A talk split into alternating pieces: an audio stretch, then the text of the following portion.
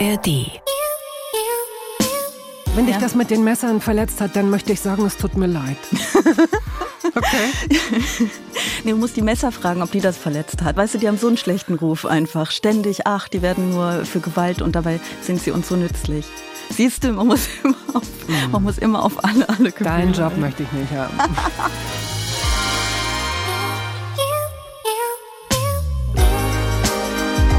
Extra 3. Bosettis Woche.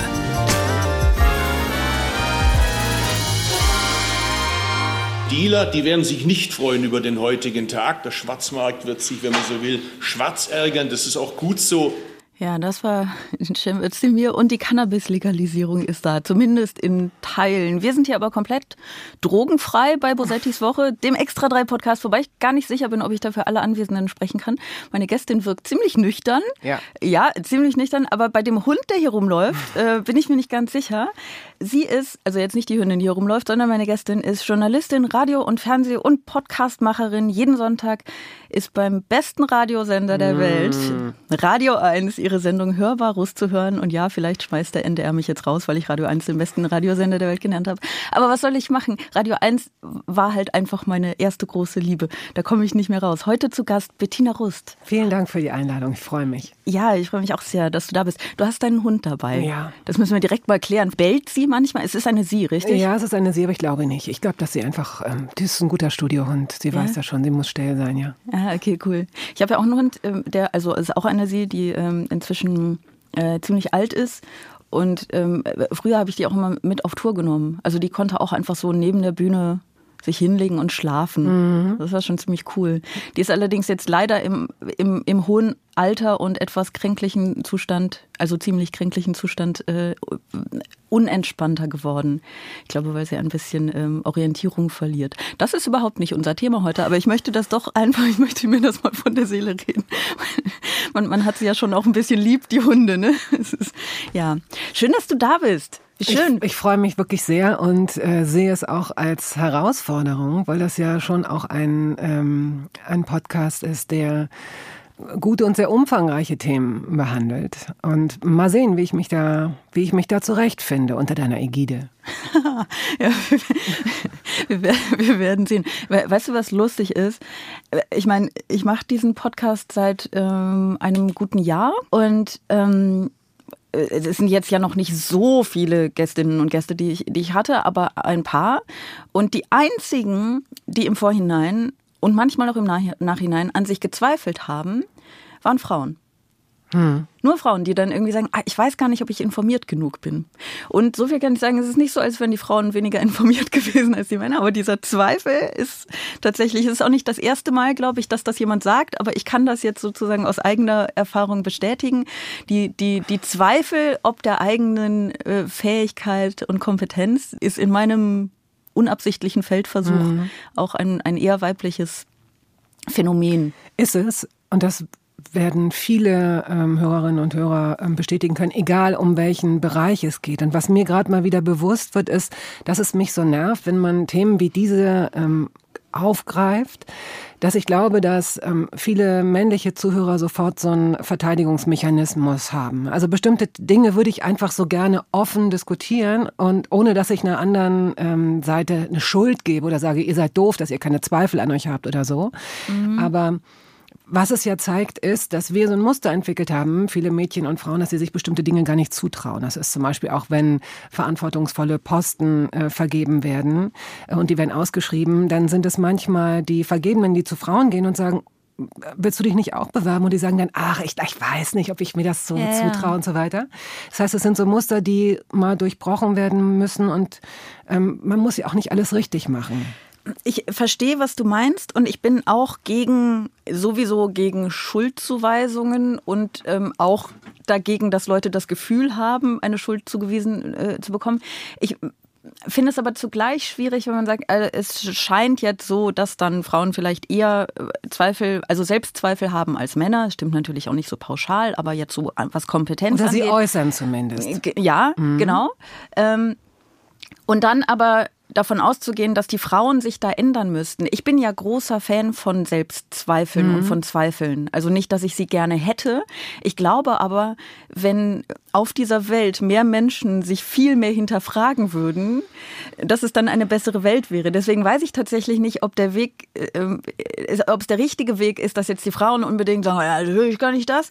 Ähm, ne? Oder ob es vielleicht dann wirklich so ein äh, ganz schön wäre, wenn auch die Menschen, die, die sich dann so betont frei von Zweifeln machen, ob es nur Männer oder Frauen sind, wenn die sich vielleicht auch ein bisschen mehr hinterfragen. Touché. Du hast einen absoluten Punkt gemacht. Die Frage ist, was ist realistischer? Es ist realistischer, dass ähm, äh, ob ich jetzt mit dem großen, schweren Wort Patriarchat bemühen soll, dass sich da dieser ganze Apparat, diese ganze schwerfällige Behörde des Einstudierten und des Nachgemachten wirklich ähm, renoviert, saniert und sagt, okay, wir machen es ab jetzt anders. Oder ist es vielleicht auch ein Mittelweg, dass ähm, ähm, Frauen, wenn wir es jetzt nochmal so pauschal sagen wollen zum Abschluss, dass Frauen sich möglicherweise weniger hinterfragen, dann an bestimmte Posten kommen und dann mehr aufmachen können und auch mehr zeigen können, schau, ich habe das, habe ich total verbockt, aber ich gebe es zu und ich suche einen Weg, es besser zu machen und plötzlich sehen, Männer, um diesem Stereotyp zu bleiben, jetzt nochmal kurz, okay, alles da, es geht auch so, es geht auch auf dem Wege. Wir können es jetzt,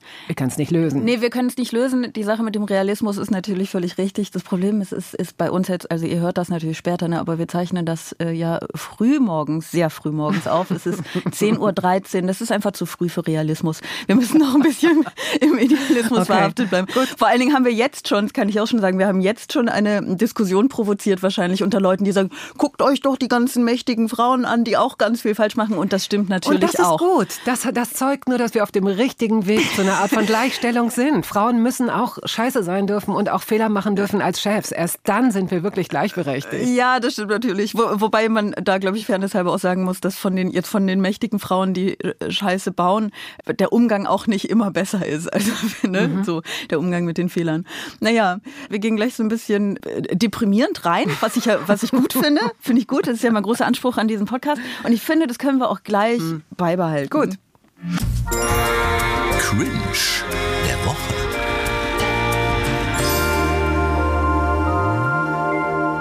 Also erstmal ist es natürlich gar nicht so deprimierend, worauf wir jetzt kommen, das Thema an sich. Ne? Nach 60 Jahren ist es vorbei mit der Atomkraft in Deutschland. Die letzten drei Kraftwerke gehen morgen vom Netz. Ähm, das muss man ja nicht unbedingt als deprimierend sehen. Das, was ich deprimierend äh, und auch ein bisschen unangenehm zu beobachten finde, ist was anderes. Aber äh, erstmal, was sagst du? Ähm, äh, AKW-Abschaltung Grund zu feiern oder Grund zu trauern? Also ich als Energieexpertin. du hast auch gleich so die Hand am Kinn. Ne? Also ich möchte Folgendes dazu sagen. Äh, ja, es, es, ist ein bisschen, es ist ein bisschen schwierig, weil ich ähm, Energie ist diese durchsichtige Sache, von der wir, provo äh, von der wir alle irgendwie ähm, ähm, profitieren. Und das ist, ob ich schon von Atomstrom profitiert habe, wahrscheinlich habe ich das. Ähm, ich kann mich, ich kann mich nicht so richtig dazu äußern. Ich hatte schon damals keine Meinung dazu. Hattest du mal diesen Atomkraft Nein Danke Aufkleber? Ich habe seit sehr kurzem einen, äh, also einige sogar, äh, die waren allerdings als Requisite gedacht, die ich dann nicht benutzt habe. Ich kann also jetzt nicht, ich besitze tatsächlich ein paar dieser Aufkleber, es hat aber berufliche Gründe. Und dann nicht mal zum Einsatz Ich habe sie, nicht, ich hab sie nicht mehr benutzt. Nein, ich habe irgendwie zum, zum Jahresende letztes Jahr so eine, eine Folge mhm. gedreht, mit, äh, wo ich so mich auf der Straße quasi festklebe und diese ganzen Protestformen ein bisschen karikiere. Und da wollte ich mir eigentlich noch so einen Atomkraft Nein Danke Aufkleber und dann dachte ich, ist ein bisschen zu viel auf einmal und habe es doch gelassen. Okay, also ich habe ähm, ich hab mal geguckt, das war eine 22-jährige Dänin, die den äh, erfunden hat. 1979, 75 war das. Also es war ähm, eine junge Frau, Studentin der Wirtschaftswissenschaften. Und dieses Logo ist ja nun wirklich wie die Ikea-Tasche. Also einfach so, man erkennt das sofort, man weiß, ja. wofür es steht. Ähm, ich glaube, es gibt unglaublich viele Pros und Kontras. Es ist jetzt beschlossene Sache, wobei ja Söder sagt, wir werden äh, im Winter nochmal ähm, sprechen. Ne? Das ist, ist eine Sünde und es sei, was hat er noch gesagt, eine Sünde und es sei ein, ein Fehler, es sei falsch. Hat, äh, wir, haben, wir haben Söder tatsächlich, ich habe Söder mitgebracht. er ist, er ist, du hast ihn noch nicht gesehen, aber er ist auch hier im Studio. Wir, wir setzen ihn mal ganz kurz neben uns. Er hat nämlich das hier gesagt. Es hieß immer, Kernkraftwerke seien sicher. Es könne gar nichts passieren. Für mich war danach klar, Fukushima ändert alles. Und wir haben sehr schnell entschieden, dass wir bei uns in Bayern das erste Kernkraftwerk in Deutschland vom Netz genommen haben. Warum? Auch wenn alles sicher scheint, gibt es den nahezu unwahrscheinlichen Fall, die winzige Möglichkeit, dass etwas passiert. Und die Folgen sind dann einfach in einer Form dramatisch, die nicht mehr zu akzeptieren gewesen sind, dieses Risiko weiterzutragen. Ein Moment, das ist jetzt total verwirrend, ne? Das hat Söder gesagt, tatsächlich. Das Wann ist nur, das? ja, es ist ein paar Jahre her, ne? Was, was sagt er denn heute? Es gibt keine Argumente, außer rein ideologischen, Basta-Argumenten, die Kernkraft nicht zu verlängern. Wir brauchen eine vorübergehende Verlängerung der Atomkraft. Dass wir nicht nur für die nächsten drei Monate im neuen Jahr, sondern dann schon mindestens bis 2024 ein Weiterlaufen notwendig machen. Ich würde es für drei Jahre weiterlaufen lassen. Nicht ein halbes Jahr, sondern als Sicherheitspuffer bis Ende des Jahrzehnts. Es werden auch immer mehr Jahre, ne? Mhm. Ja, das ist, ähm, das ist ganz interessant. Das ist nämlich genau äh, der Punkt, ähm, der das für mich auch zu, zum Cringe der Woche, also zum, zum äh, etwas unangenehm zu beobachtenden Ereignis diese Woche macht mal wieder, wie darüber diskutiert wird. Ja, am unangenehmsten ist für mich, sind immer solche Situationen, in denen man, in denen ich Leuten wie Söder oder Merz recht geben muss, weil sie irgendwas sagen, was ich so, es kommt nicht häufig vor. Aber ähm, du guckst so geschockt, nee, ich, ich, würde so gerne, ein, so gerne ein Foto von deinem ich, Gesicht machen. Ich, ich, ich gucke fragend, weil ich gerade unsicher bin. Er hat sich ja jetzt in diesen beiden Ausschnitten selbst widersprochen, welchem Total. Teil du zustimmst. Ja, ähm, ich, bin, ähm, ich bin auch der Meinung, dass der Zeitpunkt ähm, nicht gut gewählt ist. Aber das ist jetzt wirklich eine Argumentation. Nochmal, wir alle sind ja immer sehr schnell Experten, sind wir nicht. Die Experten sind die Experten und selbst die widersprechen sich. Mm, aber ich glaube auch, dass die, ähm, dass die momentane Situation Deutschland ist nach wie vor, ähm, hat einen gewissen Wohlstand. Wir sind eine Industrienation. Es gibt momentan äh, Energiekrisen, wie wir wissen, und die Preise ähm, sind erhöht. Ich glaube, nach aktuellen Umfragen sind es sogar 70 Prozent der Bevölkerung, die sagen würden, okay, noch ein bisschen weiterlaufen lassen, vielleicht noch zwei, drei Jahre, bis man weiß, in welche Richtung es gehen könnte oder ähm, wie verfügbar preiswertere Energie ist. Ich sehe dein Gesicht und ich finde es, also du bist nicht der Ansicht. Ich bin, ähm, nee, ich bin nicht der Ansicht. Ich bin auch ähm, der Ansicht, dass so Umfragen äh, mit Vorsicht zu genießen sind. Also es gibt ja einen, nein, es gibt sogar viele Gründe ähm, dafür, dass wir eine repräsentative äh, mhm. Demokratie sind und haben. Ähm, äh, zum Beispiel, dass Entscheidungen im besten Fall, nur funktioniert da die repräsentative äh, Demokratie leider nicht immer, äh, ein bisschen vorausschauender getroffen werden müssen. Und es wird blöd gesagt, es wird immer irgendwas sein. Also der Ausstieg vom Ausstieg vom Ausstieg vom Ausstieg vom Ausstieg können wir jetzt natürlich auch noch machen. Ähm, also natürlich gibt es Pro- und Kontra-Argumente für und gegen Atomkraft, Atomstrom. Es ist äh, nur entscheidend ist, es ist teuer, es gibt kein sicheres Endlager und das Risiko, mhm. das mag gering sein, aber wenn etwas passiert, dann ist es eine Riesenkatastrophe. Du hast total recht. Also ich glaube, ich glaube zwei Dinge. Ich glaube einmal, ähm, dass tatsächlich auch, du kannst jetzt zwei Jahre warten, du kannst dann noch fünf Jahre warten. In dieser Zeit kann was Dramatisches passieren oder eben auch nicht. Ich glaube aber nicht, dass es den Moment geben wird, in dem man sagt, ja, jetzt, jetzt ist ein guter Moment. Machen wir mal jetzt. So, ne? Ähm, das ist die eine Sache. Und die andere Sache, die ich tatsächlich auch glaube, ist, ähm, dass wir wie formuliere ich das? Ähm, es gibt ja diese Legislaturperiode momentan, ja. ne? in der äh, Dinge passieren, die vorher nicht passiert sind. So viel kann man, glaube ich, sagen. Ne? Ähm, äh, gerade was, was äh, die Umstellung auf erneuerbare Energien angeht. Und ähm, ich glaube, dass es sinnvoll ist, wenn diese Legislaturperiode möglichst effizient genutzt wird. Also was ich sagen möchte ist, ähm, wenn, wenn in der nächsten Legislaturperiode einfach wieder die CDU an der Macht ist, dann wird die nächsten Jahrzehnte auch wieder nichts passieren. Und ähm, Atomkraft ist natürlich jetzt äh, bis auf die Sache mit dem Endlager erstmal etwas, das äh, uns von der Kohle entlasten könnte. So, das, das sehe ich natürlich auch alles. Ähm, aber der Ausstieg aus der Atomkraft ist eben auch wirklich ein Zeichen für, wir gehen jetzt voll auf Erneuerbare. Das ist ja die Idee. Ich und diese ganze, mhm. Entschuldigung, ich will nur das letzte noch sagen, diese ganze ähm, politische Planungssicherheit für die Industrie, die ist wahnsinnig wichtig. Die müssen ja wissen, in welche Richtung sie, äh, sie, sie weitergehen. Und nur dann passiert es auch. Es muss ja etwas passieren. Und mein Gefühl bei aller wirklich auch große, bei aller großen Kritik an der Ampel, mein Gefühl ist, dass es ein bisschen ein, vermutlich, ich befürchte mit ein, ein nur vier Jahre währendes Fenster ist, in dem politisch tatsächlich auch mal was passiert. Und dass wir, weil die Leute auf all diese Veränderungen eben auch keinen Bock haben, natürlich nicht, dass wir danach wieder in das Nichtstun hineinfallen würden, weil mhm. den Leuten die Regierung, so wie sie jetzt ist, auch einfach zu anstrengend ist. Sie muss aber so anstrengend sein, weil die vorher es sich zu bequem gemacht haben. Ich glaube, die nachher wird sich wieder auch so bequem machen. Deswegen bin ich äh, irgendwie sehr dafür, dass einfach in den nächsten zwei Jahren einfach noch sehr viel passiert. Ähm, ich mag dieses Gespräch schon jetzt, weil es mir in, in, dieser Kürze schon klar macht, wie widersprüchlich so viele Themen sind. Ne? Ich gebe dir in all dem recht, was du gesagt hast, und es, und es zeigt, wenn ich, wenn ich mir meine Argumente angucke, dass manchmal eben sehr widersprüchliche Dinge, dass da zwei Herzen in einer Brust oder mindestens zwei Herzen in einer Brust schlagen oder wohnen. Ähm, denn natürlich ist es ist es so, dass wenn du bestimmte Dinge nicht rigoros angehst und verbietest oder bestimmst, dann werden sie weitergemacht oder es wird ein Weg gefunden oder es wird so geschlingert oder so.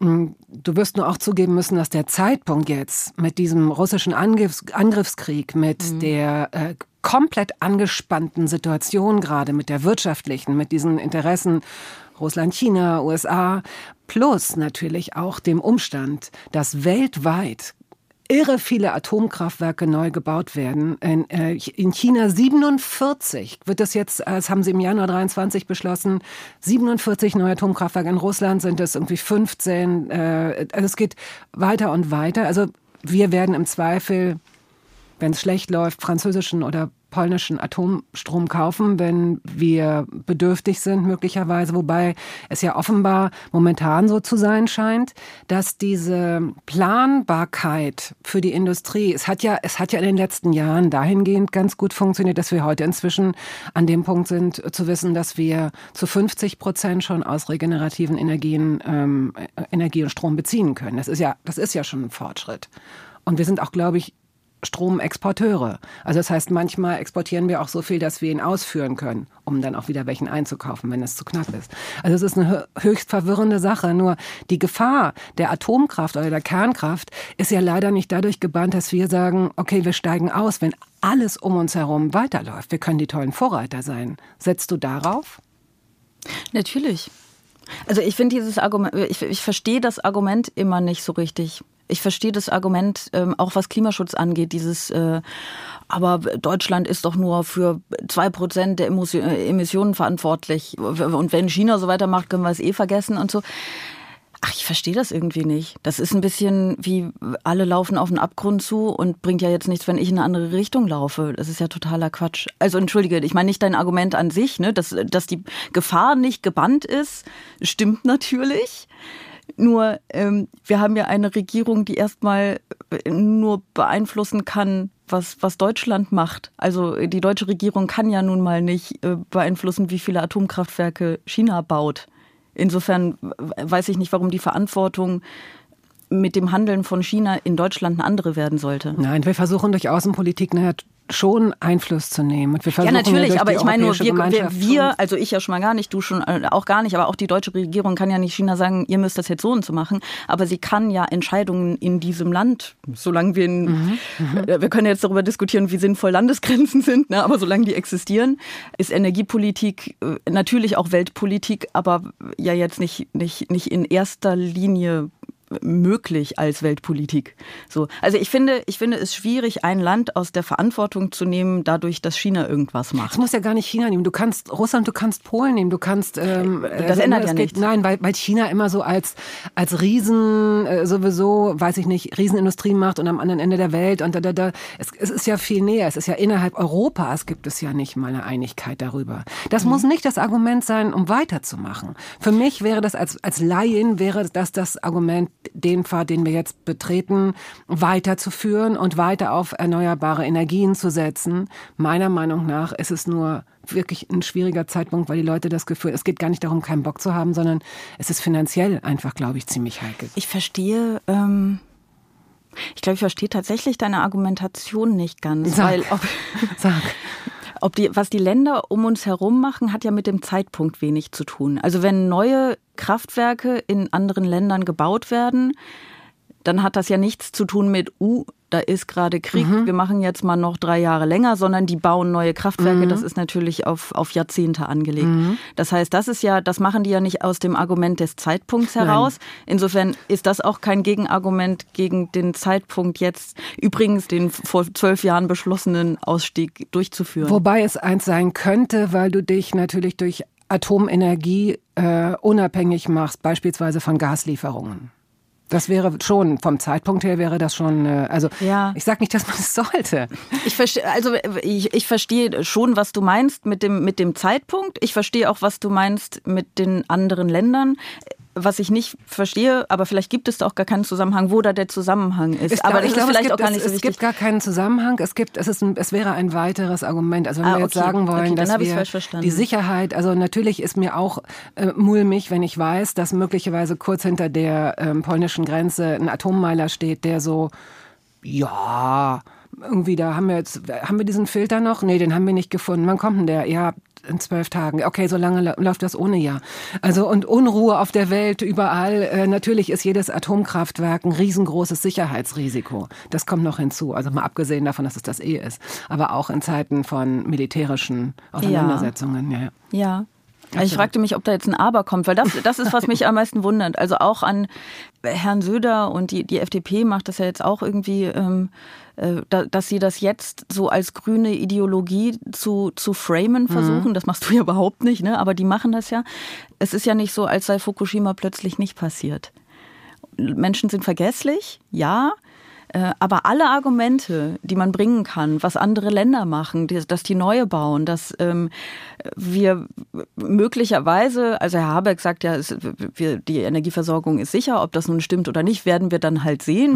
Was wir wissen, ist, dass wir äh, tatsächlich, glaube ich, durch das ähm, politisch nicht, nicht ungeschickte Handeln von unter anderem Herrn Habeck gut durch den vergangenen, sehr viel besser durch den vergangenen Winter gekommen sind, als wir dachten. Insofern hat er vielleicht ein bisschen, ähm, bisschen Vertrauen verdient, das weiß ich nicht. Ich kann das aber nicht einschätzen, weil ich genau wie du Energieexpertin bin. Ne? So, das heißt, das, das weiß ich natürlich nicht. Ähm, wenn er das sagt, ist es natürlich erstmal ein ganz gutes Zeichen, dass wir vielleicht nicht im Winter frieren werden. Äh, aber möglich ist, dass das passiert. Und das wäre politisch eine Katastrophe. Äh, Vor allem Absolut. für die Grünen wäre das, wäre das eine Katastrophe.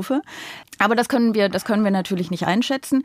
Nur diese ganzen Argumente, ah, wird es jetzt sicher sein, wird, es ist teurer, weltpolitische Lage, man weiß es nicht, äh, guck, was die anderen Länder machen, finde ich verblasst wahnsinnig hinter also zum einen der Frage nach dem Endlager und zum anderen nach diesen Katastrophen, die sich schon ereignet haben. Und da ähm, frage ich mich, warum die Menschen so vergesslich sind. Und dann frage ich mich auch, warum es eine angeblich ideologische Diskussion ist, weil es ja, also gerade wenn man versucht, es als grüne Ideologie zu framen, das ist ja völliger Unsinn, weil es natürlich jetzt abgesehen von der Endlagerfrage jetzt kurzfristig helfen würde beim Klimaschutz. Das müssten ja die Absurd, Grünen ja, ja. gar nicht wollen. Ja, so. Ne? Also es ist ja nur, eine, nur eine Abwägung zwischen Argumenten und eine Abwägung äh, zwischen Nutzen und Risiko.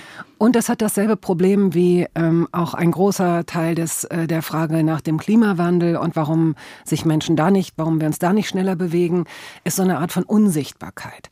Also die Radioaktivität, das, was Strahlung verursacht, ähm, ist so, so wenig greifbar. Ne, wenn ich jetzt in den Harz gucke und ich sehe, wie kaputt der Wald ist im Harz, wenn ich sehe, was da ist, dann sehe ich als, dann kann ich sehen, was da passiert ist und dass der Wald krank ist und das, das kann ich auch ohne große Vorbildung äh, sofort begreifen und dann blutet mein Herz und das, dieses Bild trage ich vielleicht auch sogar noch länger mit mir rum. Wenn ich jetzt über Radioaktivität nachdenke, also wie oft tue ich das? Nicht sehr häufig. Also weil ich auch nicht neben in so einem äh, Zwischenlager oder Endlager leben muss und auch nicht mal in der Nähe dessen. So, das ist ja auch nochmal ein Punkt. Wer will da leben? Ähm, aber Radioaktivität, das, das überschreitet, glaube ich, die unser aller Intelligenz, einfach zu wissen, dass es, wenn nicht 100.000 Jahre, keine Ahnung, wenn es, wenn es bearbeitet wird, schlau, dann vielleicht nur noch 10.000 Jahre radioaktiv dahingehend abstrahlt, dass es für die Menschen und die Umwelt extrem gesundheitsgefährdend ist. Wir wissen äh, ja, was Tschernobyl allein äh, angerichtet hat. Da ist immer noch diese, weiß ich nicht, 19, 20 Meilen Sperrzone und trotzdem gibt es unglaublich viele ähm, Opfer damals, äh, äh Nachwirkungen, Spätfolgen, Folgen und viele Sachen, die wir gar nicht messen können, weil wir so eine Welt und so ein Land und so eine Gegend ja auch nicht hermetisch abregeln können. Und ich glaube, das ist so bizarr und so unrealistisch, viel, viel gefährlicher als die meisten anderen Sachen, weil wir können sie nicht greifen, weil wir sie nicht so richtig sehen. Ich glaube, das ist ein großes Problem. Das kann sein außer so eine Katastrophe ist gerade passiert. Genau, genau. So und dann sind die Menschen halt einfach vergesslich und ich äh, weiß nicht, ich finde die also die Argumente, die wir jetzt ausgetauscht haben, die natürlich auch wirklich, ähm, auch wirklich von meiner Seite auf einem, auf einem Niveau von ich habe mal drei Sachen dazu gelesen, sich abspielen. Ne? Also wir sind jetzt beide nicht die, die mhm. totalen Expertinnen, was das angeht, aber diese Argumente wurden natürlich schon vielfach über Jahrzehnte ähm, ausgetauscht und dann sind die Leute zu einem Ergebnis gekommen, ähm, aufgrund dessen, was passiert ist. Und eigentlich haben sich die Argumente und hat sich die, die, die Situation nicht so geändert, auch wenn jetzt Krieg ist. Angriffskrieg in der Ukraine, dann ähm, hat sich trotzdem die Situation, die, das Risiko hat sich nicht geändert. Das, was passieren kann, hat sich nicht geändert. Im das Gegenteil. Problem hat sich nicht geändert. Genau. Im Gegenteil, die Bedrohung, die atomare Bedrohung, die ja auch damit zu tun haben kann, ja. ne, ist größer. Es ist eigentlich, mhm. eigentlich viel unmittelbarer geworden, ne, dass du, ob, ob es jetzt darum geht, ein Kernkraftwerk könnte beschossen werden oder ob es einfach darum geht, dass man sich mit Atomsprengköpfen einfach diesem Wort wieder, in, ne, das, wie verheerend es sein kann. Und plötzlich ist einem wieder klar, dass auch die Atomenergie verheerend sein kann, wenn ja. irgendwas da passiert. Es ist lustig, weil du sagst, ah, ich habe das Gefühl, das ist nicht so ein guter Zeitpunkt und du argumentierst total weiß, dafür, dass es weiß. ein super Zeitpunkt ist. Ich sage aber auch, es ist total widersprüchlich. Ist es auch. Ich ist wünschte, auch, ja. ich wünschte, dass ich das Gefühl hätte oder habe, dass, dass, es, dass das klar ist. Ja. Ähm, also ich muss es nicht entscheiden und ich bin froh darüber. Und äh, ich wünschte mir, es würden häufiger einfach nur Gedanken und Argumente hin und her gespielt werden und dann kann man gucken, in welchem Säckchen äh, mehr liegen, auf der linken oder auf der rechten Seite oder wie auch immer man das äh, titulieren will, links und rechts jetzt mal ganz Schwierig, egal. ist alles besetzt. Das ist oben, unten, hinten, vorne. Ich weiß aber, was du meinst. Also ich finde das ja auch, ich finde gerade in, in, öffentlichen Diskussionen auch, ne, dass viel zu selten Leute sagen, ich habe die Lösung nicht. Mhm. Also so funktioniert ja auch keine Talkshow, dass mal irgendwie jemand sagt, nee, ich weiß es auch nicht. Auch gerade was diesen, diesen ähm, russischen Angriffskrieg angeht, alle haben die Lösung und erstaunlicherweise ist aber immer noch Krieg, mhm. obwohl ja alle die Lösung haben. Insofern bin ich da voll bei dir. Und ich habe die Lösung auch nicht, muss aber sagen, dass in dem Fall ähm, ich es für richtig halte, diese vor über zehn Jahren getroffene Entscheidung tatsächlich auch umzusetzen. Ne? Weil die Bedrohung auf jeden Fall nicht kleiner geworden ist. Darauf können wir uns auf jeden mhm. Fall einigen. Ähm, hey, ähm, komm, wir machen mal was Schönes. Sag doch mal was Nettes über Der Dalai Lama hält währenddessen die ganze Zeit den Arm des Jungen. Dann fordert der 87-Jährige den Jungen auf Englisch auf, leck an meiner Zunge und streckt seine heraus. Sag doch mal was Nettes über den Dalai Lama. Der lächelt immer so schön. oh Gott. Ja, damit haben wir das Thema auch eigentlich abgehakt, weil mehr. Ja, also der Dalai Lama, es wurde ja gerade schon, äh, schon kurz erwähnt, ähm, hat bei einer Veranstaltung im Februar, war die Veranstaltung schon, aber es gab ein Video davon, das jetzt irgendwie viral gegangen ist. Da hat er, ähm, da hat ein ungefähr zehnjähriger Junge ihn gefragt, ob er ihn umarmen darf und dann hat er ihn auf dem Schoß und dann hat er ihn irgendwie ich habe mir dieses Video auch tatsächlich angetan, obwohl ich sehr gelitten habe, ähm, hat er ähm, den Jungen auf den Mund geküsst, er hat den auch so sein Kinn so an, an sich herangezogen und dann hat er ihn aufgefordert, an seiner Zunge zu lutschen. Diese, und dann hat er auch so gelacht. Puh, ich weiß nicht. Hast du das, hast du das Video gesehen? Ja. Was hast du gefühlt? Hm. Ähm, ich es ist mir gleichermaßen unangenehm äh, gewesen.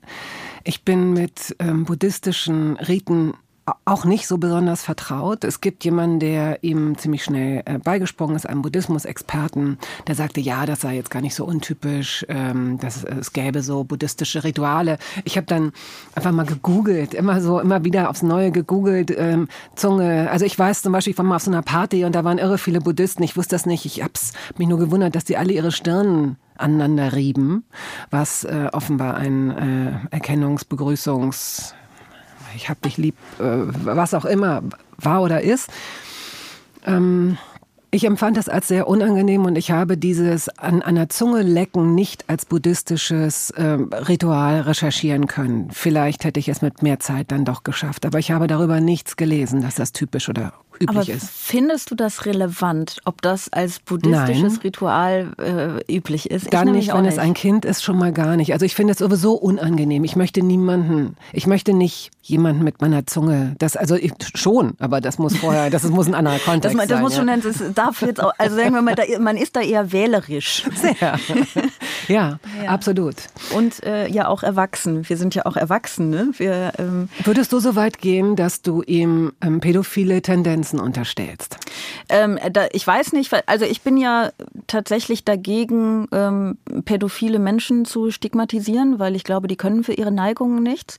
Ähm, aber das, was ich da gesehen habe, hatte auf jeden Fall pädosexuelle Tendenzen. Ne? Also die, die, die Auslebung dessen, das ist ja das Problematische. Also wer diese Neigungen hat, hat mein volles Mitgefühl, weil ich kann mir wenig Schlimmeres vorstellen, psychisch, ne? weil du damit ja umgehen musst. Ähm, aber wer immer das auslebt, auf eine Art und Weise, die äh, Kindern schadet, was leider ja fast jede Art und Weise ist, ähm, hat äh, all mein Mitgefühl verspielt und zwar auf einen Schlag. Und ja, ich, ich fand, dass das auf jeden Fall pädosexuelle Züge hatte und man kann natürlich sagen, das ist jetzt unser Blick darauf. Vielleicht wissen wir einfach nicht, ähm, was es da für Riten und, und Bräuche gibt. Aber ich, kein, kein Brauch der Welt würde das für mich rechtfertigen. Und ich sehe da auch, mir ist auch in dem Moment übrigens völlig egal, was, da, äh, was der Dalai Lama sonst so in seinem Leben gemacht hat und macht. Ist mir wirklich völlig egal. Also ich habe auch, ich habe mich auch schon öffentlich dazu geäußert und Leute haben dann geschrieben, hab doch mal Respekt, weil er ja und so. Ist mir egal. Ist mir wirklich egal. Ich sehe da einfach einen, ähm, einen erwachsenen Mann, der ausnutzt, dass er ein Kind auf dem Schoß hat. Und der dann auch noch was, was sehr, sehr ekliges tut, nämlich das so im Spiel zu verstecken und dann so zu lachen. Das ist ja das Gefährliche auch, wenn es auch gerade wenn es um Kindesmissbrauch geht, ne, generell. Natürlich. Ach, Das- wir spielen mm, doch nur. Wir sind doch nur. Fass wir, mal hier an, guck ja, mal. ja, Mhm. das ist übrigens, äh, ich meine, wahrscheinlich haben alle, die sowas ähm, nicht so gerne hören möchten, schon ähm, beim Wort, also den Worten Dalai Lama aufgemerkt und jetzt vielleicht weggehört, aber äh, ne, ich will es nur noch kurz Mhm. erwähnen, wenn wir jetzt über sowas sprechen, das kann natürlich Leute triggern. Ich finde ähm, auch egal übrigens, ob jetzt äh, der Junge und die Mutter, äh, mir ist äh, tatsächlich relativ egal, ob die irgendwie sagen, ach, das war doch gar nichts, weil die Deutungshoheit darüber obliegt nicht nur diesen beiden Menschen und auch wirklich dem Jungen nicht, weil er ein Kind ist. Das ist ja genau der Grund, aus dem es Kinderschutz und Jugendschutz geht, da, gibt, dass die eben nicht mündig sind dass die nicht entscheiden können, dass das jetzt okay war. Dieser Junge weiß ja zu einem ganz großen Teil noch überhaupt gar nicht, was Sexualität ist und was das mit ihm macht und so.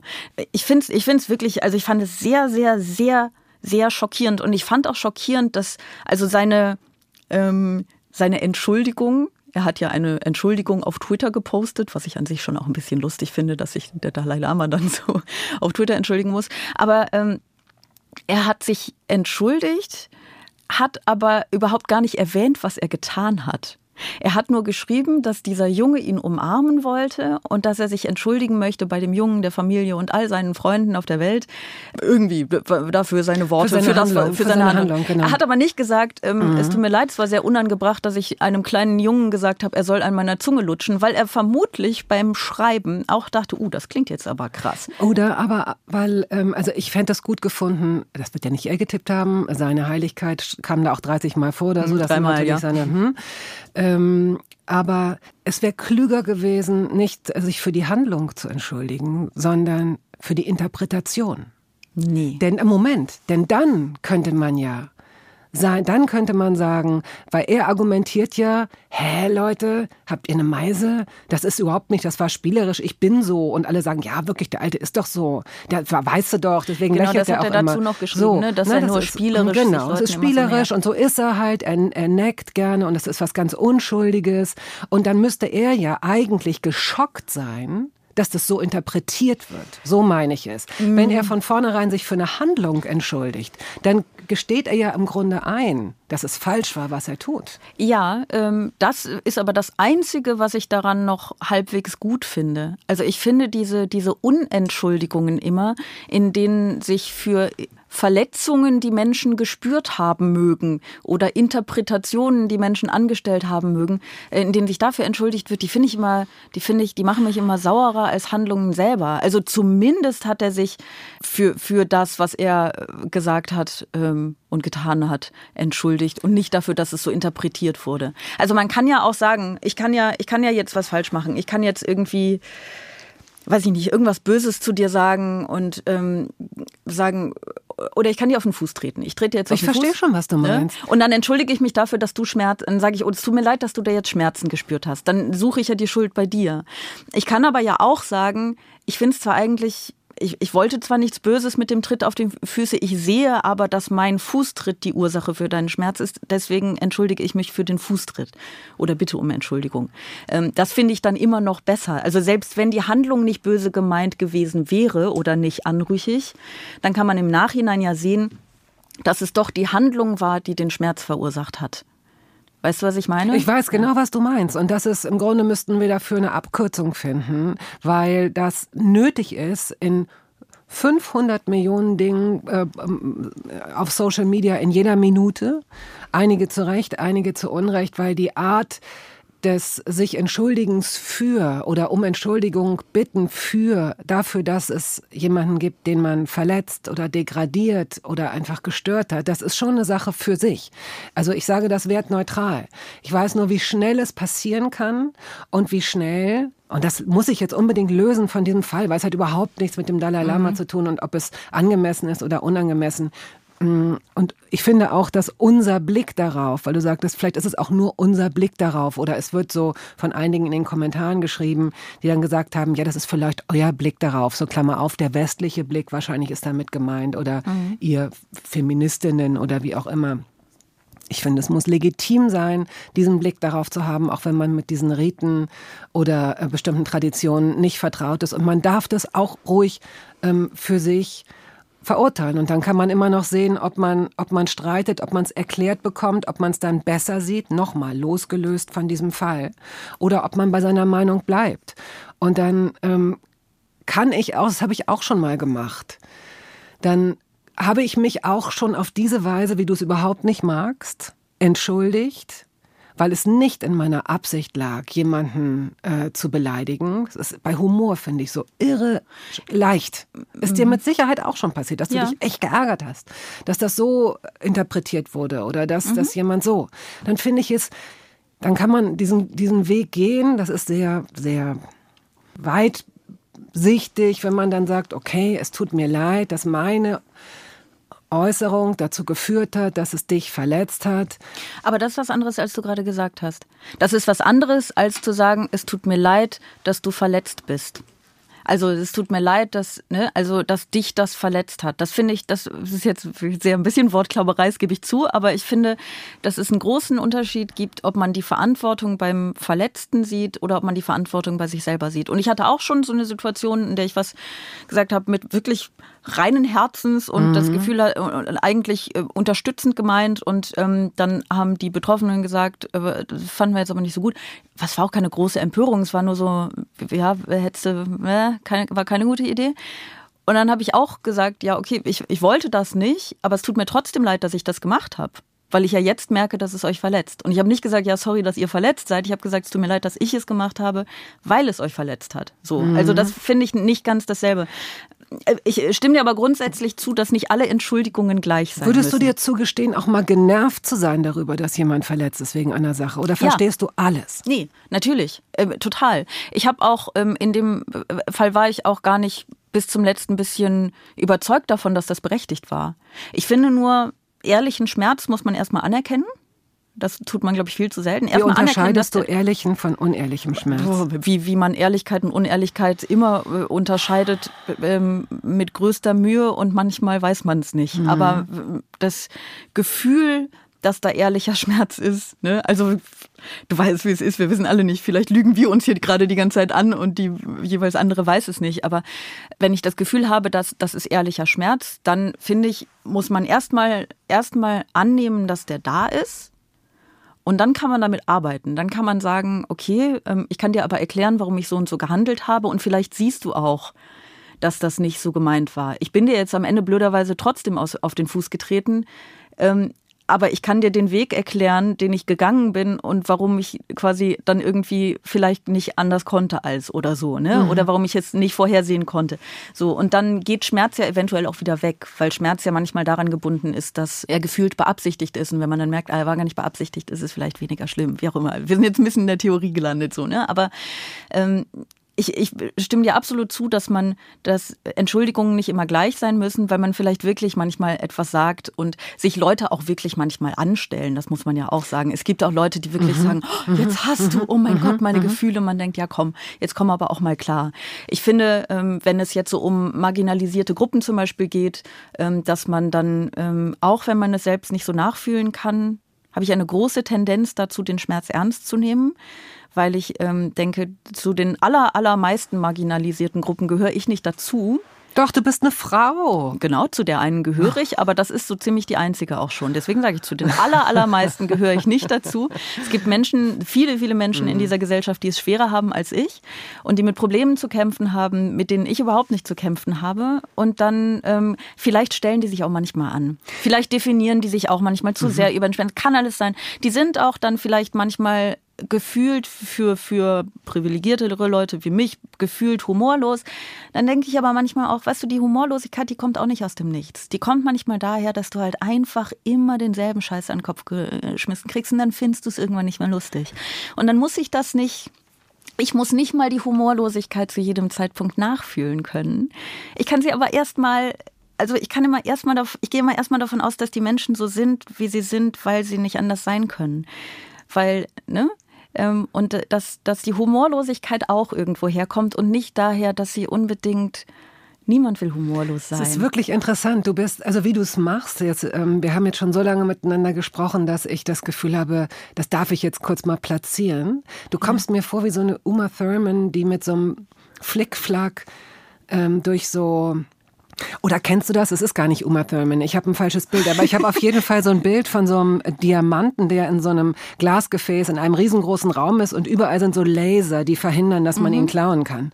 Und irgendwann habe ich mal irgendeinen so Film gesehen, eine Person sich sehr geschickt durch mhm. am Boden lang und dann Flickflack rechts, links, Seil hoch, runter und ist irgendwie zu diesem, zu diesem Aquarium in der Mitte gekommen und hat den gestohlen. Und ich deine Arbeit, die ich jetzt schon seit längerem beobachte, da muss ich dir wirklich eine gewisse Virtuosität bescheinigen. Ich bin jetzt, ich meine, wer bin ich? Ich bin keine Jury, aber das eben war auch ein gutes Beispiel dafür. Wenn ich jetzt sage, du teilst ja schon aus, heißt es, du teilst ja schon deine Gedanken sehr oft auf sehr plakative Art und Weise mit. Das ist nicht immer unprovokativ, Gott sei Dank. Du gehst, du gehst da raus, du hast, man sieht so ein Messerset aufblitzen. Aber du bist irre vorsichtig und immer ähm, hat man das Gefühl, dass der kategorische Imperativ wie so ein kleines Verdienstkreuz an deiner Brust äh, hoch und runter schlägt, weil es dir immer darum geht, diese, diesen Umgang miteinander in allem, was du sagst, deutlich zu machen, dass da immer auch Respekt mitschwingt und dass da immer auch ein wartet, bevor ihr euch ein Urteil erlaubt, denkt noch ein zweites Mal nach. Das kriegst du wirklich gut hin, finde ich. Und das eben war auch eine kleine Lektion, was das angeht. Also vielen Dank dafür. Guck mal, es ist jetzt noch vor elf und ich habe voll das Kompliment gekriegt, glaube ich. Die Frage ist ja, kriege ich am Ende den Diamanten? Das ist die wirklich, das ist die wirklich entscheidende Frage in dem Bild. Kriege ich trotzdem, obwohl ich auf die Laser achten muss, am Ende den Diamanten? Manchmal liegen da nur die Fälschungen drin und der Diamant ist längst in irgendeiner Vase in der Toskana, in so einer, bei so einer, weiß ich nicht, auf einer Und da sind gar keine Laser und ich sollte einfach in die fucking Toskana fahren, anstatt mich hier so rum zu. Ja, Ich hoffe, dass dir das jetzt nicht unangenehm war, aber es ist. Nee, also ich bin, äh, ich, ich, ich, glaube, es war, ich glaube, es war, es war ja ein, ein Kompliment, wobei dieses, es kann ja auch nerven, wenn jemand so ist. Ne? Ich glaube, ich bin dann bestimmt auch manchmal nervig, aber ich äh, möchte nicht Menschen verletzen, die das nicht verdient haben. Dafür muss man sich ja nicht unbedingt schämen. Und ich äh, bin völlig aus, also wenn es ein Kompliment war, bin völlig außerstande, mit Komplimenten umzugehen. Mm. Das heißt, wir müssen, glaube ich, einfach jetzt so ganz schnell zum nächsten, nächsten Thema. Laser Und wenn ich das, wenn ja. dich das mit den Messern verletzt hat, dann möchte ich sagen, es tut mir leid. Okay. nee, du musst die Messer fragen, ob die das verletzt hat. Die sind bestimmt, die, weißt du, die haben so einen schlechten Ruf einfach. Ständig, ach, die werden nur für Gewalt und dabei sind sie uns so nützlich. Siehst du, man muss immer auf, mm. man muss immer auf alle, alle Gefühle. Deinen Job möchte ich nicht haben. ich auch, doch, ich schon. Ich schon. Nein, ich möchte, ich möchte eigentlich unbedingt einen Job von diesem Mann haben. Verlierer der Woche.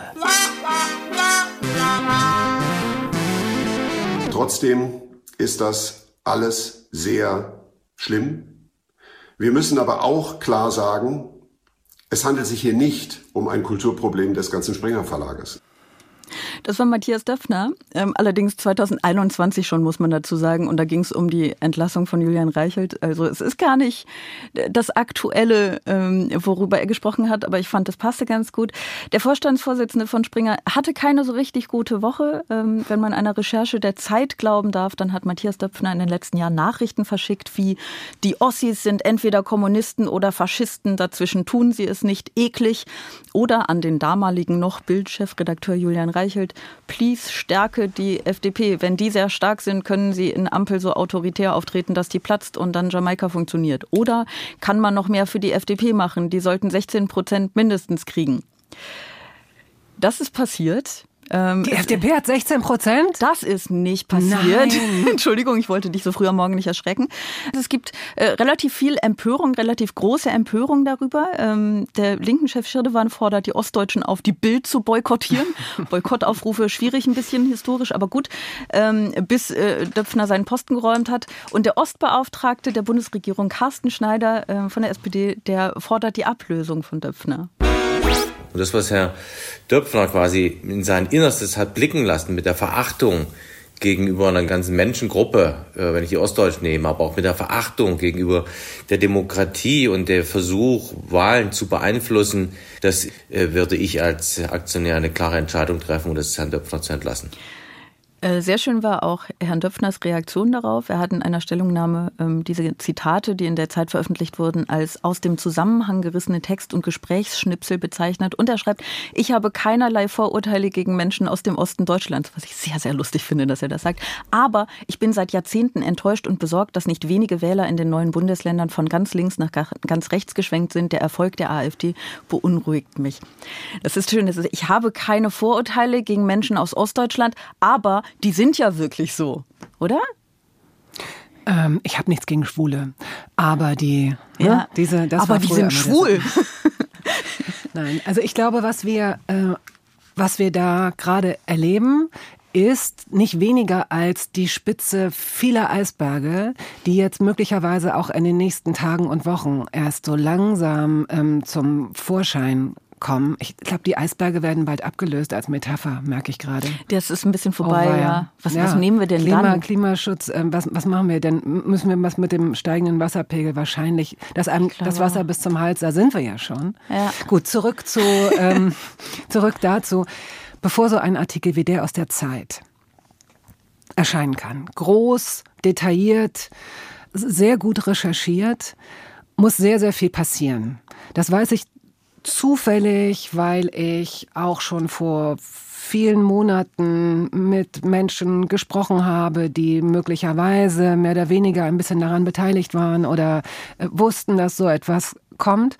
Ich habe auch mitbekommen, was passiert, wenn Recherchen zu schnell zu gut werden, wie Leute behindert werden möglicherweise, ähm, mhm. dass gleich eine Armee von hervorragenden Anwälten plötzlich da ist und man keinen Schritt weiterkommt, dass ähm, Publikationen sich überlegen, ob sie den Mut haben, den Schritt zu machen, das zu veröffentlichen beispielsweise. Also das, was wir da sehen, ist kein Zufall. Und das ist ähm, eine, es sind vielleicht so 20 Puzzle Teile, wenn ich das richtig einschätze, vielleicht täusche ich mich auch, aber 20 Puzzleteile eines Bildes, das vielleicht 200 Puzzleteile insgesamt umfasst. Und ich könnte mir vorstellen, dass es auch was damit zu tun hat, der Zeitpunkt dieser Veröffentlichung, dass in der nächsten Woche am 19. wird ein Buch herauskommen von mhm. Benjamin von Stuckrad-Barre, noch ja. wach heißt das. Benjamin war früher ähm, selbst ja auch, äh, hat auch für den Axel Springer ähm, Verlag geschrieben. Er war befreundet mit äh, Matthias Döpfner und er brachte letztes Jahr durch eine Veröffentlichung ähm, einer persönlichen SMS so einiges ins Rollen. Das war sicherlich nicht unbedacht. Die Geschichte kann er besser erzählen, wird er wahrscheinlich auch noch. Und dieser Roman, der erscheint, ist ähm, fiktional, spielt in LA, hat was mit einem Mediengeschäft zu tun, aber die Leute, die sich drum kümmern, wissen, im Grunde wird es da viele Parallelen geben. Und jetzt sind ziemlich viele Leute sehr, sehr, sehr nervös, dass da noch so einiges andere hochkommen könnte und wird.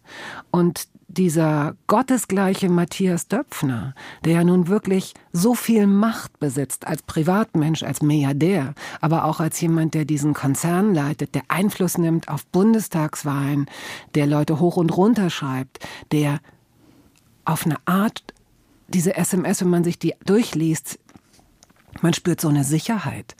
Der entschuldigt sich nicht. Das, was man ihm zugutehalten kann, da ist kein einziges Emotikon. Die hasse ich auch. Aber das ist auch schön, wenn das das größte Lob ist, das man für jemanden hat. Der hat ja, keine Emojis. Das Nein. muss ich ihm, das muss ich ihm hoch anrechnen. Aber überleg mal, wenn ich dir jetzt so, ein, so wir, wir kennen uns ein bisschen besser, wir können uns vielleicht sogar gut.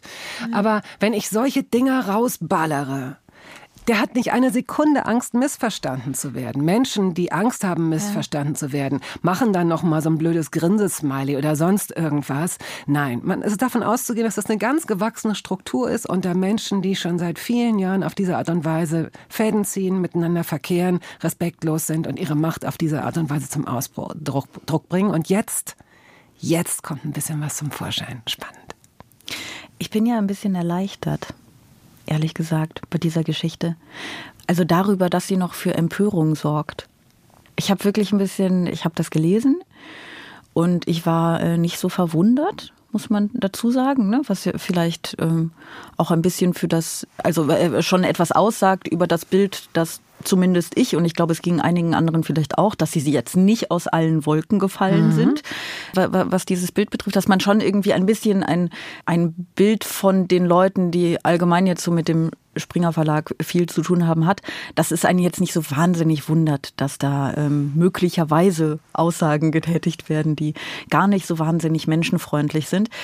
Und dann habe ich kurz befürchtet, dass zu viele andere Leute das auch so sehen würden. Ne? Und da, also was heißt so sehen? Mhm. Aber diese Reaktion, mhm. diese emotionale Reaktion, also eigentlich eine zu geringe emotionale Reaktion haben würden und sagen würden, ja, so sind sie halt. Und ich finde das so toll, dass sich alle so aufregen. Ja, ich aber bin, ich bin total mhm. erleichtert, dass das, ne, dass man eben, ich meine, die Frage ist, wie sehr wird es ihm schaden? Also ich glaube, für das ganze ähm, Geschäft in den USA, da, da haben sie schon wirklich ein bisschen Angst, was diesen mhm. ganzen Imageverlust mhm. und diese ganzen Skandale angeht.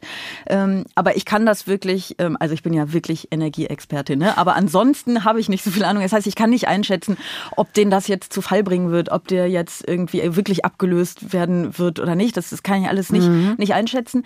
Ähm, nicht unwahrscheinlich ist, dass ihm am Ende nichts passiert, aber es gibt wirklich eine große Empörung und ich möchte das einfach mal, ich schimpfe ja immer so viel über auch die Menschen, ne? Und dass sie sich, und ich finde es irgendwie, ich finde es ganz toll, dass sich so viele Leute wirklich darüber aufregen. Die Frage ist, worüber regen sich die Leute auf? Also äh, diese, dieses Thema Ostdeutschland und Ostdeutsche, das ist das, was ich höre, was eigentlich so, ne? also noch ist es ganz warm und ganz frisch noch. Es ist gerade erst rausgekommen. Das heißt, wir werden sehen, in, ne, dass also zum Beispiel Merkels Corona-Politik äh, mit dem Dritten Reich verglichen wird wird und diese anderen Sachen. Also da sind ja noch andere Sachen, über die man sich aufregen könnte. Momentan nehme ich nur, nur wahr, es ist ein großes Thema, aber ähm, was er über Ostdeutschland sagt. Da glaube ich, dass er ähm, mit bestimmten Themen, dass viele sagen, ja, okay, und wo ist jetzt das Problem? Und das möglicherweise genauso sehen. Und da möchte ich sogar sagen, die Gedanken sind frei. Jeder kann denken, was er will. Ich bin, würde sogar so weit gehen, dass man in einer Demokratie schreiben und sagen kann, was man will. Egal wie unangenehm das für andere sein mag, man muss sich mit den Konsequenzen dann auseinandersetzen und möglicherweise einen Shitstorm parieren oder ähm, in Kauf nehmen, dass Freunde einen schneiden oder einen doof finden oder rassistisch oder was auch immer. Ich habe nur das Gefühl, dass jemand, der wie er als Sonnenkönig da oben auf dem Olymp der hat halt, der kriegt den Gegenwind nicht. Was hat denn der für ein Korrektiv? Wenn der sowas sagt, dann nimmt er Einfluss auf seine Chefredakteure und muss man das gendern? Ach ja, gut, dieses Marian Horn da. Mhm. Also er nimmt sehr viel Einfluss darauf, er, er, auf die, auf die Autoren und Autorinnen, auf, auf die Geschichten, die dann in den Zeitungen stehen. Insofern ist das nicht gleichzusetzen mit anderen Leuten, die mal eben so eine Äußerung tätigen. Und dass niemand von uns will, dass private Chats veröffentlicht werden, ist auch klar, ne? Ja, Sie haben ja auch, ähm, also Sie haben ja durchaus begründet, ne? die Zeit hat ja begründet, warum sie es veröffentlicht hat, ähm, nämlich weil es eben nicht einfach nur ähm, mhm. private Relevanz hat. Also ich, ich würde nicht ganz zustimmen, dass es nur Empörung über das Ostdeutschland-Thema gibt. Ähm, die habe ich auch jetzt stark wahrgenommen. Ich habe aber eben auch eine große Empörung wahrgenommen darüber, dass er die FDP pushen wollte, so doll. Ne? Also von vielen Leuten, die gesagt haben, was wäre denn, wenn es jetzt sozusagen andersrum gewesen wäre, wenn jetzt, wenn er mit Baerbock zu Abend essen würde, anstatt mit, äh, mit Lindner und wenn er äh, sagen würde, die Grünen müssen irgendwie. Ähm, also stell dir das mal vor, was es da eben auch für eine Empörung gibt. Das, das habe ich durchaus viel gelesen. Also ich habe schon auch vielleicht weniger in der breiten Bevölkerung, aber zumindest im, im, im, in den Medien und im Journalismus habe ich schon auch wirklich eine große Empörung wahrgenommen über sein Verständnis von Journalismus und darüber, ob er das also man darf machen, was er will, ne? So ist es ja irgendwie. Aber ob das in Ordnung ist, ähm, und das ist ja auch durchaus eine, eine Frage, die diskussionswürdig ist. Darf Journalismus Politik machen? Du bist Journalistin. Darf Journalismus Politik machen? Ich bin eher Moderatorin als Journalistin. Ich glaube, du bist Journalistin, aber ich, ich, glaub, ich, ähm, ich glaube, ich glaube, dass wir ich bin uns Satirikerin, ich bin Quatschmacherin. Ich glaube, dass ähm, dass wir uns nicht immer aussuchen können, was uns beeinflusst in unserer Meinung. Und ich glaube auch, wenn du jetzt sagst, du, ähm, du warst so froh, dass es so eine äh, moralische Empörung gab, die hat bei mir zum Beispiel gar nicht eingesetzt. Und ich habe so gedacht, huch, warum? Wo bist du? Hey, komm raus. Und dann ist mir klar geworden, spätestens seit Berlusconi, da ging das, glaube ich, los, dass mir, dass ich mir zum ersten vielleicht nicht zum ersten Mal, vielleicht wahrscheinlich gab es auch schon vorher Beispiele, aber Berlusconi war so unglaublich ähm, plakativ und dann kam natürlich Trump, so dass ich einfach merkte als Superpaket, dass du als erfolgreicher, einflussreicher Mensch ist es scheißegal, welche moralischen Ansprüche du hast, ob du ähm, Frauensexpartys, ob du dich verächtlich und verachtend zeigst, ob du lügst, ob du beim Lügen auffliegst, es ist scheißegal. Wenn du das Beispiel Trump lehrt es uns immer wieder und es ist extrem aktuell. Ich will damit nur sagen, Leute, die die eine Sache ist ja sogar noch ähm, kannst du ähm, Politik beeinflussen als Journalist. Aber da marschiert jemand wie, wie Trump hin und wird es einfach. Ihm werden tausend Sachen bewiesen. Hier eine Lüge, da ein Betrug. Man arbeitet sich an ihm ab und trotzdem, entweder wollen die Leute wollen sie belogen werden oder sie sagen, ja, okay, und wo ist, ja, es ist so schlimm, ist es jetzt nicht, oder? Also, äh, da, darf ich kurz nachfragen, ja. weil du gesagt hast, spätestens seit Berlusconi, also bei dir setzte die moralische Empörung nicht ein, und dann hast du gesagt, spätestens seit Berlusconi, also bist du, denkst du einfach so, so sind, so ist es halt, so ist die Welt halt oder was? Weil ich habe ich habe mich ja auch ein bisschen, das meinte ich am Anfang auch ein bisschen dabei erwischt, dass ich dachte, dass ich mich nicht gewundert habe. Und ich finde es aber so zynisch von mir und wenn es bei dir ist auch äh, auch von dir, dass dass man so dass man es dann irgendwann hinnimmt. Und ich würde es wieder realistisch nennen. Und da schließt sich der Kreis zum Anfang. Aber wenn Zynismus realistisch ist, dann ist echt, dann du, so ist es leider meist, aber es ist wirklich traurig. Ich würde es, ich würde es, glaube ich, gar nicht als Zynismus labeln. Ich mag keinen Zynismus. Ich finde den nicht besonders sexy. Ich denke nur einfach, dass ähm, Menschen, ich mache es jetzt mal so wie, wie Döpfner und ich sage, meine Mutter hat immer gesagt, denn er hat sich zwei oder dreimal in diesem Artikel.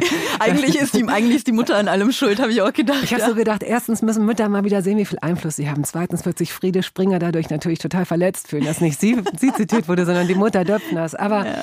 ähm, meine Mutter hat immer gesagt, Nini, die Menschen wollen betrogen werden.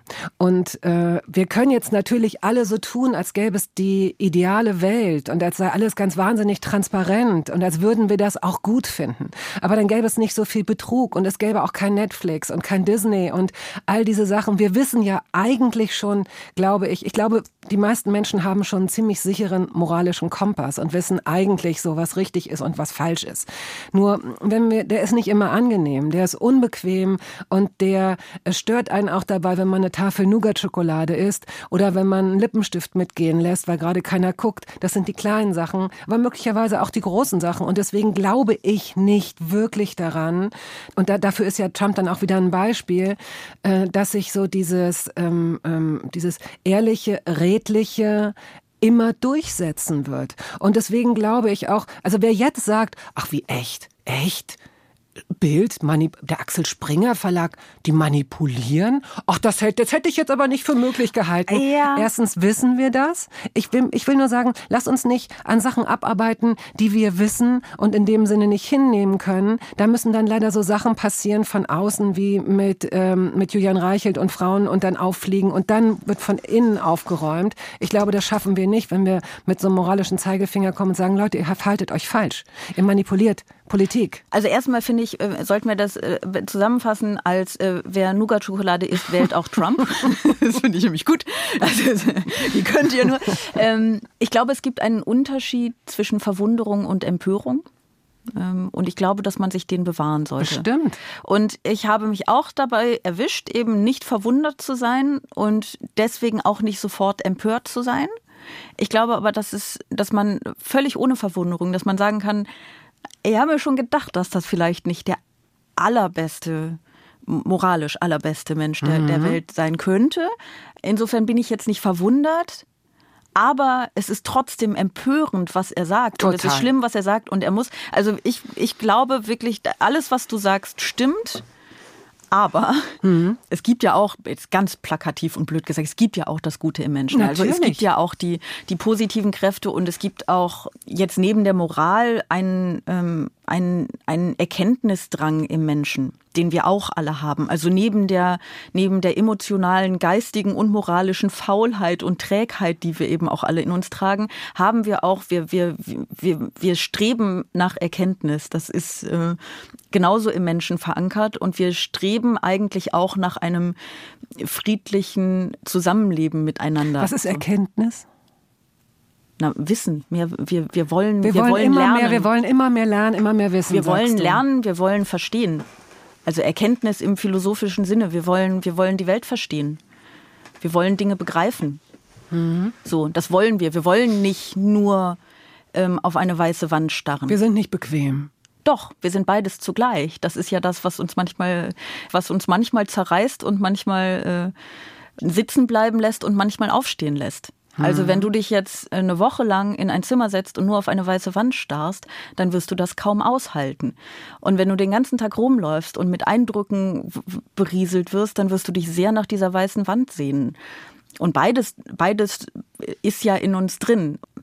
Also ich glaube, dass äh, wir natürlich nicht da rauskommen, dass Leute sich von, von Populisten und Populistinnen beeinflussen lassen, dass sie sich ähm, fangen lassen, dass sie sich anlügen lassen. Das wird nicht verschwinden. Aber es gibt den anderen Pol auch und ich glaube schon, dass man dafür kämpfen kann, den möglichst zu aktivieren oder aktiv zu halten in Menschen. Das glaube ich schon. Deswegen darf man natürlich, wenn man sowas wie, wie Döpfner, wenn man liest, dann zu sagen, ja, okay, da ist dieser sehr, sehr, Wahnsinn, warum ist dieser Mann so reich? Warum ist dieser Mann so mächtig? Ist auch völlig schlimm. Aber da ist dieser sehr reiche, sehr mächtige Mann ähm, mit wahnsinnig großer äh, Reichweite und mit eigentlich, eigentlich einer journalistischen Verantwortung, der er in keinster Weise gerecht wird. Da ist dieser Mann, der äußert sich so, jetzt wissen wir noch ein bisschen mehr, wie er eigentlich denkt. Naja, ist halt so. Das ist, das wäre dann ja auch wieder bequem ich glaube, dass die Empörung in dem Fall tatsächlich wichtig und angebracht ist und dass man sich die auf keinen Fall nehmen lassen darf durch die eigene Bequemlichkeit. Ich bin da sehr bei dir und glaube auch, dass wir äh, sehen sollten, jede und jeder für sich, wo, woher wir diese Kraft nehmen und uns das, wie du sagst, erhalten, auch wenn ich mir jetzt schon mal widerspreche, das wollte ich nicht. Ich wollte immer schon auch sagen, Zynismus kann keine Lösung sein und Verbitterung soll keine Lösung sein, ganz klar. Ich glaube nur auch, dass es irre schwierig ist und immer schwieriger wird in Zeiten, in denen jetzt schon ganz offengelegt wird, dass selbst Grab Her by the Pussy Menschen Präsidenten werden können und Millionen von Wählern hinter sich vereinen können. Früher war es wenigstens noch so, ach, das hat er bestimmt nicht gesagt. Doch, das hat mir seine Gouvernante, seine Hofdame hat mir das geflüstert. Damals musste, was weiß ich, heute ist es öffentlich. Jeder kann es sich vor und zurückspulen und angucken und sagen, ja, und ich will ihn trotzdem, aber ich finde es gut. Und es wird immer schwieriger, finde ich, dieses Ding, am Laufen zu halten und immer noch dran zu glauben, dass das Gute unterm Strich, was auch immer das Gute ist, gewinnt. Ich glaub's ja, weil ich meine, guck dir die FDP an, hat sie 16 Prozent. Nein, also so ganz hat es jetzt auch nicht geklappt mit diesem, mit diesem Plan. Ganz so viel Einfluss konnte er in dem Fall nicht nehmen. Nichtsdestotrotz werden wir, glaube ich, in den nächsten Tagen und Wochen und vielleicht auch Monaten, wenn es gut läuft, herausfinden, wie dieses Geflecht aussah und in wie vielen Fällen, in was für Themen überhaupt Einfluss genommen wurde, was da so alles passiert ist. Ja, ich glaube, das ist vielleicht schon ein gutes Schlusswort, oder? Ich glaube, ich denke auch, dass es vielleicht auch ein Thema ist, über das man in den nächsten Wochen noch ein paar Mal sprechen kann, weil da vielleicht wirklich noch Sachen rauskommen. Also ich finde, was er über Ostdeutschland sagt, natürlich ist das empörend. Das ist nur so, es ist eine Aussage über Ostdeutschland. Also wenn er jetzt einfach ähm, Ostdeutschland hasst, dann kann man sich darüber empören. Das ist einfach, das finde ich viel einfacher.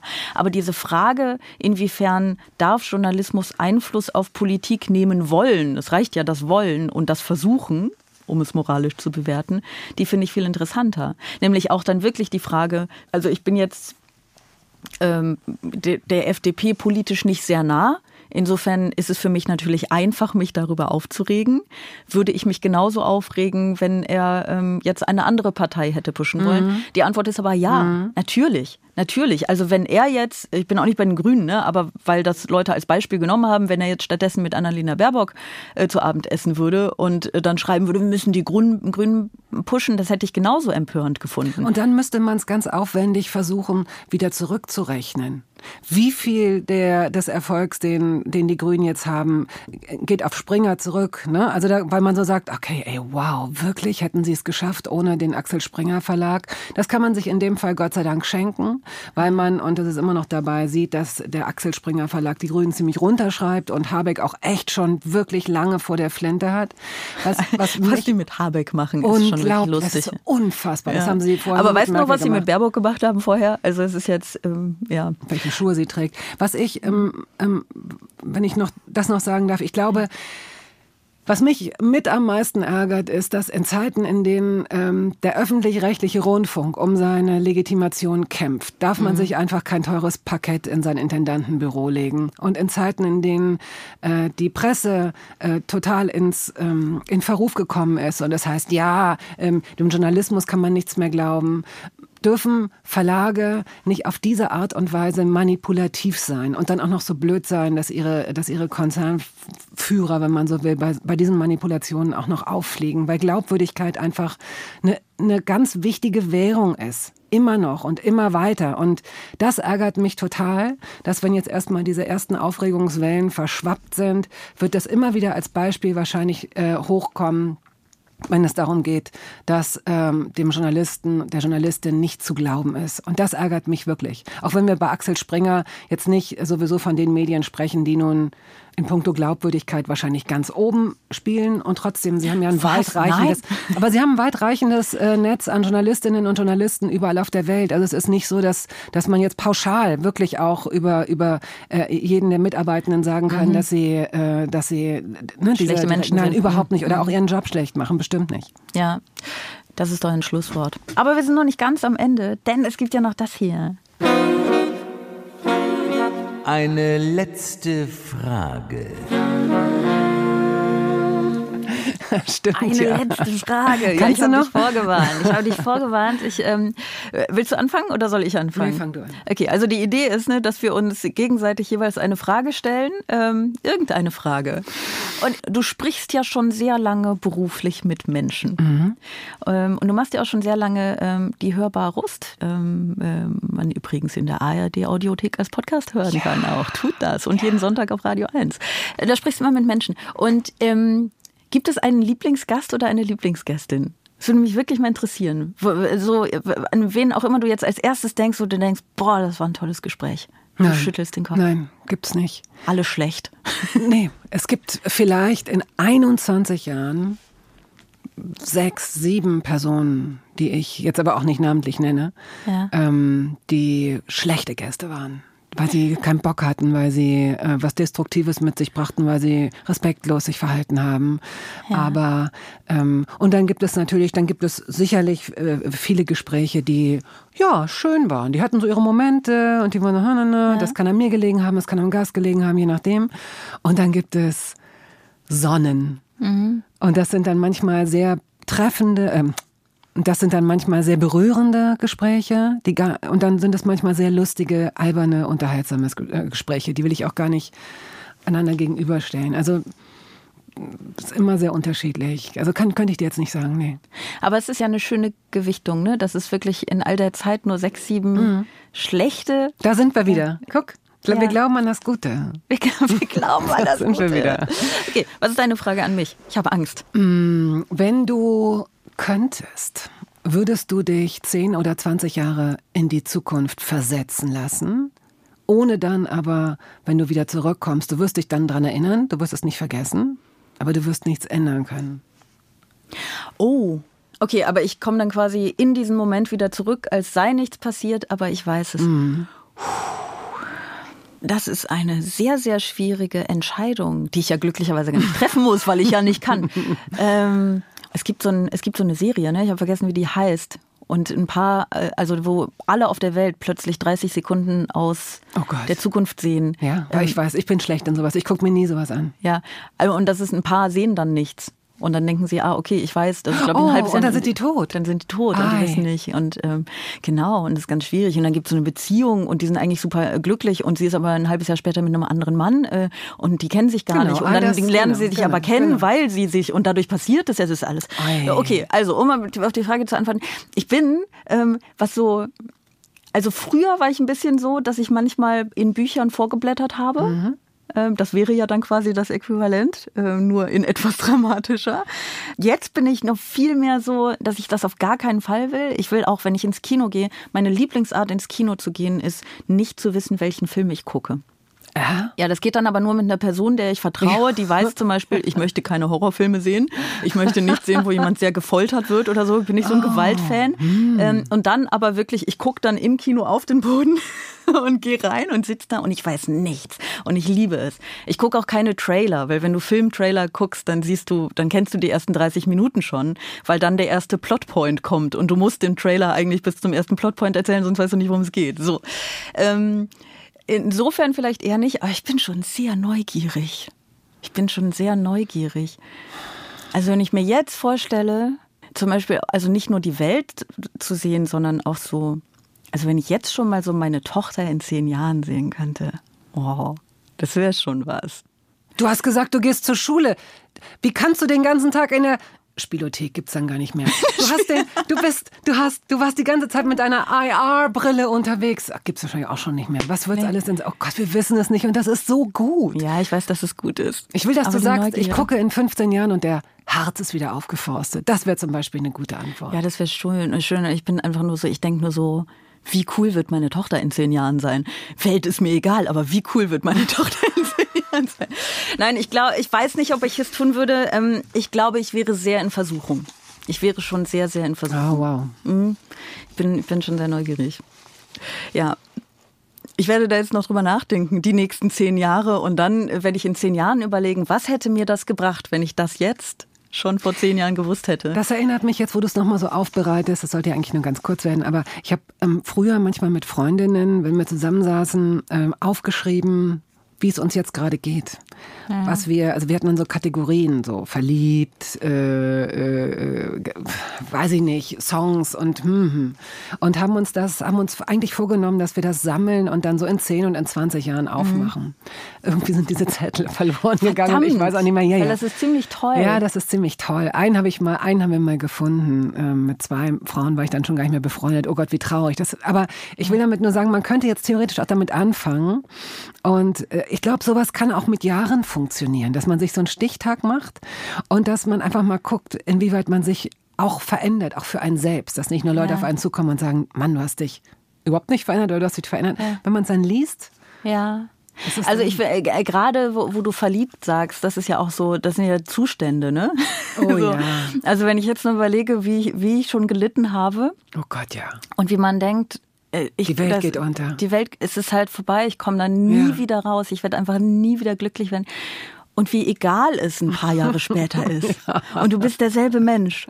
Und du denkst an diesen Menschen, der dich so wahnsinnig unglücklich gemacht hat, wenn zurück überhaupt. und denkst, ja, wenn, also wie vielleicht der. Genau, wie hieß der? Und du denkst, wenn du dich dann doch irgendwie noch an ihn erinnerst, denkst du, hm. Und was, hm. du bist nicht schön. Also ich meine jetzt so, ne, nicht nur äußerlich, sondern du bist nicht. Wie konnte ich dich jemals? Und du warst so völlig. Und wenn du dir das aufschreibst in dem Moment, ne, und ja. es dann zehn Jahre später liest, das kann natürlich auch bei aktuellen Problemen helfen. Ja. Also wenn man dann wieder in so eine Situation kommt, dann sagen ja immer alle, ach, es wird wieder mhm. gut. Und man glaubt nicht dran, man glaubt nicht dran. Und äh, vielleicht kann es dann ein bisschen helfen. So, das ist unser Psychologie- und warm. Beziehungsratgeber. Das war wie Sport für mich. ist es schon dunkel? Ist es schon Abend? Es ist auf jeden Fall, es ist absolut Abend geworden im Laufe dieses Podcasts, was irgendwie sehr schön ist. Das war äh, Bosettis Woche für, für heute. Wir hören uns nächste Woche Freitag wieder. Wenn ihr diese Folge sehr schön fandet, dann dürft ihr das wie immer schreiben an bosettiswoche.ndr.de. Wenn ihr das nicht schön fandet, dann dürft ihr das wie immer nicht schreiben an bosettiswoche.ndr.de. Ähm, wir veröffentlichen ihr, die SMS. Wir veröffentlichen, genau, weil die gesellschaftliche Relevanz haben. Könnt ihr mal sehen. Ähm, wenn ihr ähm, noch nicht genug von Bettina Rust habt, wovon ich fest ausgehe, dann hört die Hörbar Rust, hört die in der ARD Audiothek. Ähm, das ist die kostenlose Audio-App der ARD. Das wisst ihr, weil ihr schlau seid und weil ihr diesen Podcast genau in dieser ARD Audiothek auch gerade hört. Ha! Den Link dazu findet ihr in den Show Notes. Und ähm, wenn ihr einen anderen Podcast noch von ihr hören möchtet, Toast Hawaii, den findet ihr auf allen anderen Plattformen. Abonniert diesen Podcast und hört nächste Woche Freitag wieder rein. Nächste Woche Freitag kommt Lisa Feller. Wenn ihr eine letzte Frage an Lisa Feller habt, dann könnt ihr auch eine schreiben. Dann stelle ich die vielleicht. Ähm, und ansonsten war's das für heute. Wir hören uns nächste Woche wieder. Danke, Bettina, dass du da warst. Das war Vielen sehr schön. Dank, Sarah. Extra 3. Bosettis Woche.